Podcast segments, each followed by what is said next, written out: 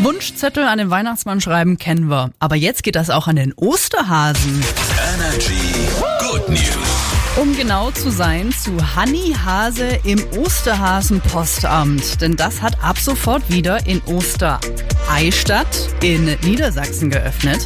Der Osterhase Hanni Hase und sein Team haben schon angekündigt, dass sie jedes Schreiben beantworten wollen.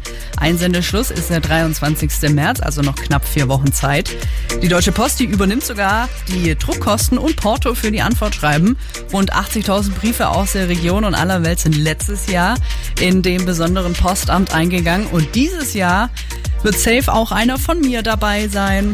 Und damit noch nicht genug. Auch die Nele aus Kleinheppach, die hat was zum Freuen. Schieß los. Meine Good News sind, dass ich in neun Tagen schon zwei Kilo abgenommen habe. Uh, lala, das ist eine starke Leistung. Dann noch frohes Abspecken.